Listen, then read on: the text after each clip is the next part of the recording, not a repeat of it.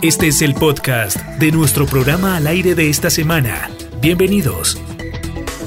Ya la cosa sí estaba complicada, Miguel, y los que más estaban preocupados son los comerciantes, porque por tres días completa Saravena, tres días ya lleva Saravena con toque de queda, toque de queda general, ocho días. Así lo ordenó el alcalde de ese municipio, Wilfredo Gámez Granados, a raíz del creciente número de ciudadanos contagiados con COVID-19. Gremios de empresarios y la Cámara de Comercio del Sarare han informado que aunque comparten la medida extrema del toque de queda, se va hasta el 28 de agosto. Las pérdidas en ese sector podría ser superior a los 3 mil millones de pesos. Usted habló con Daniel, Coronel. Daniel Coronel es el, el director ejecutivo de la Cámara de Comercio del Sarare. Bueno, pues a esta hora nos acompaña Daniel Coronel, él es el director ejecutivo de la Cámara de Comercio del Sarare. Daniel, ¿cómo avanza esta pandemia en, ese bello municipio de Saravena, usted que ha estado, digamos, atento a todo este, a todo este acontecer del tema del comercio, ¿cómo avanza eh, la pandemia en Saravena? Bueno, Miguel, un saludo para todos los oyentes eh, en este día sábado. Y en el, en el Piedemonte Araucano, la pandemia ha golpeado muchísimo, no solamente al comercio, sino a toda la población en general. En este caso, mm, en, el Piedemonte eh, vemos afectada la actividad comercial en, en general, estando abierto como están los negocios, eh, afectada en más de un 50%. Yo podría decir que, casi un, un 60% se ve afectada la actividad comercial en todo el Piedemonte Araucano. Daniel, ¿cuánto pierde el comercio? ¿Cuáles son las cifras que ustedes tienen referente a, cada día de pandemia a raíz de este nuevo decreto que sacó la alcaldía de Saravena, donde eh, hay un toque de queda que va hasta finales de agosto? Mire, eh, puedo decirle que voy a hablarle solo de Saravena. En Saravena las pérdidas pérdidas, hablamos de pérdidas, no de ventas en los negocios. Las pérdidas diarias en Saravena son de 384 millones de pesos diarios. Eso nos arroja que en los ocho días se pierden 3.072 millones de pesos en pérdidas. ¿Estas pérdidas qué significan? Estas pérdidas significan que hay arriendos que pagar, que hay servicios públicos que pagar, que hay un, lucro cesante. Estamos hablando es de, la parte de pérdidas, porque si habláramos de ventas, eh, nosotros tenemos en el Piedemonte, en solo Saravena, 2.427 negocios. Y si usted le, puede un, le pone un estimado de uno con otro entre, entre grandes y pequeños, entre 500 y 800 mil pesos, imagínense la cantidad que deja de circular en el día. Es, es una cifra bastante grande, porque así como hay negocios que venden 10, 12, 15, 20 millones al día, hay negocios también que, que venden lo del diario, lo de subsistencia. Entonces, el promedio que se ha hecho de una manera eh, muy juiciosa y, y, con comprobación dentro de la Cámara de Comercio nos arrojan estas cifras. Daniel, vemos que el alcalde sacó un decreto, este decreto 07318 de agosto de 2020, que recordémosle a la audiencia que es un toque de queda que va desde el jueves pasado, el jueves 20, hasta el 28 de agosto. Usted que recibe constantemente eh, a todos los comerciantes, a los empresarios eh, de la región eh, en, este, en, este, en este momento, ¿cuáles son las voces a favor y las voces en contra frente al toque de queda? Del señor alcalde de Saravena?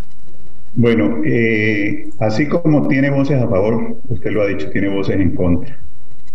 Y, la verdad es que el, comercio, mm, su voz de protesta es porque hay mucha mano de obra que se queda sin ellos poder eh, llenar esa expectativa, ayudarlos, sus trabajadores, hay gente que usted sabe que son eh, negocios de subsistencia, donde la gran mayoría son su núcleo familiar o los más cercanos o algunas personas a las que le generan empleo.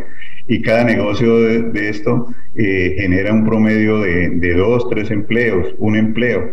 Entonces, eh, es bastante la cifra de, de, las personas que quedan sin trabajo. Y entonces, los comerciantes, mm, cuando se ven imposibilitados y esa impotencia para poder responder a, a, sus, a sus obligaciones y, y, a las personas que trabajan con ellos, pues se generan este tipo de, de inconformismo, en el sentido de que son ocho días de cierre, pero así como, como esas personas que están inconformes, hay otros, otros comerciantes que están a favor del alcalde porque dicen que prima la salud, que hay que salvaguardar eh, a todos los habitantes.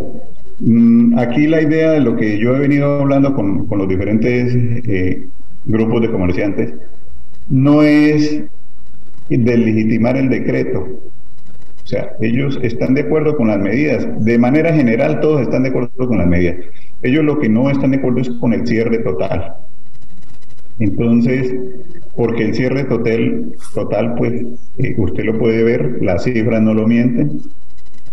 Entonces, esto genera un problema de orden social, que es lo que estamos viendo en este momento. Esa diferencia entre toque de queda y cierre total, ¿cuál es eh, eh, para que los eh, oyentes y televidentes de nuestras plataformas virtuales también lo puedan entender? Mire, el, cierre, el cierre total, el toque de queda, mm, no permite que se haya una actividad comercial, sino de algunos establecimientos que son básicos para sostener la población que es el tema de droguerías, las verdurerías y los abastos, todo lo que tiene que ver con comida. Entonces, pero eh, la actividad en, en, una región o en un municipio como Saravena es muy diversa. Pues, hay gente que vende tela, que tiene repuestos, que vende una cantidad de, de, de, elementos que abastecen el, no solo Saravena, sino el departamento. Entonces, porque si bien es cierto, mm, yo puedo decirles que Saravena mueve el 66% del, del comercio del Piedemonte. Está por encima de Tame, está por encima de Arauquita. Entonces, esa actividad comercial pues se ve supremamente afectada. Ese cierre es muy perjudicial para, para los habitantes. Doctor Daniel eh, Coronel, finalmente el mensaje a, los empresarios, a los comerciantes frente a esta pandemia. Mire, la, posición de, la Cámara de Comercio. Nosotros somos respetuosos de las instituciones, somos respetuosos de las decisiones que toma el alcalde o los alcaldes de, de los diferentes municipios porque ellos no lo hacen a capricho. Normalmente un alcalde cuando saca un decreto, ellos tienen un equipo interdisciplinario que se llama el Comando Unificado de Salud, donde hay cinco entidades de salud que son los que recomiendan con especialistas que hacen las recomendaciones a los alcaldes para que ellos tomen las decisiones. Entonces, eh, se la ponen al, alcalde de diferentes maneras. O sea, o usted hace esto o no lo hace. ¿Cierto? El alcalde pues opta por salvaguardar la vida de los habitantes. Pero también eh, hay que pensar en, los habitantes lo que sucede, la parte social. Yo recomendaría que, que los mandatarios tuvieran en cuenta también eh, entidades como las nuestras en la toma de decisiones, para poder exponer, no solamente eh, sabemos el tema de salud es muy grave, pero también el problema social es bastante grande. Y aquí existen un grupo de entidades sociales y organizaciones sociales y entidades como la nuestra, en este caso la Cámara de Comercio, que podemos hacer algunas recomendaciones a los mandatarios, donde si bien es cierto hay que tomar las medidas, pues eh, las medidas supremamente extremas también son perjudiciales. Cuando usted me preguntaba hace un momento eh, qué tiene que ver con, la apertura parcial, pues la apertura parcial simplemente permite que no hayan aglomeraciones, que se pueda trabajar siquiera hasta el mediodía de lunes a viernes y que en la tarde todo el mundo esté en casa. El problema nuestro no es otro que educación. Nosotros tenemos que educar a las personas porque las, los gobiernos municipales y departamentales y nacional no pueden estar detrás de nosotros y detrás con un policía. Aquí nos corresponde, es conciencia social. O sea, aquí es cada una de las personas los que debemos tomar la conciencia y cuidarnos y cumplir con unos protocolos de bioseguridad que son los más sencillos de este mundo. No es otra cosa que el distanciamiento social, el lavado de manos y el uso de tapabocas en, cuando se está interactuando con, otras personas. O sea, es algo supremamente sencillo. Entonces, yo creo que esto es más de conciencia que de otra cosa. Daniel, dentro de su jurisdicción de la Cámara de Comercio del Salario también está eh, TAME. ¿Cómo ve TAME? Un breve repaso sobre lo que ha pasado en TAME. Bueno, en TAME se han presentado en algunos momentos eh, situaciones similares, pero en este momento TAME eh, está funcionando de una manera normal, casi normal. Como le digo, con, con, con un 50%, porque no todas las actividades están, están llevándose a cabo. Tengamos en cuenta de que hay actividades que están muy limitadas, es el tema de los licores, de restaurantes, hoteles, entonces, eso afecta bastante. Entonces, porque yo le, quiero contar una cosa, nomás aquí en la jurisdicción del Piedemonte son 329 establecimientos de venta de licores que están afectados.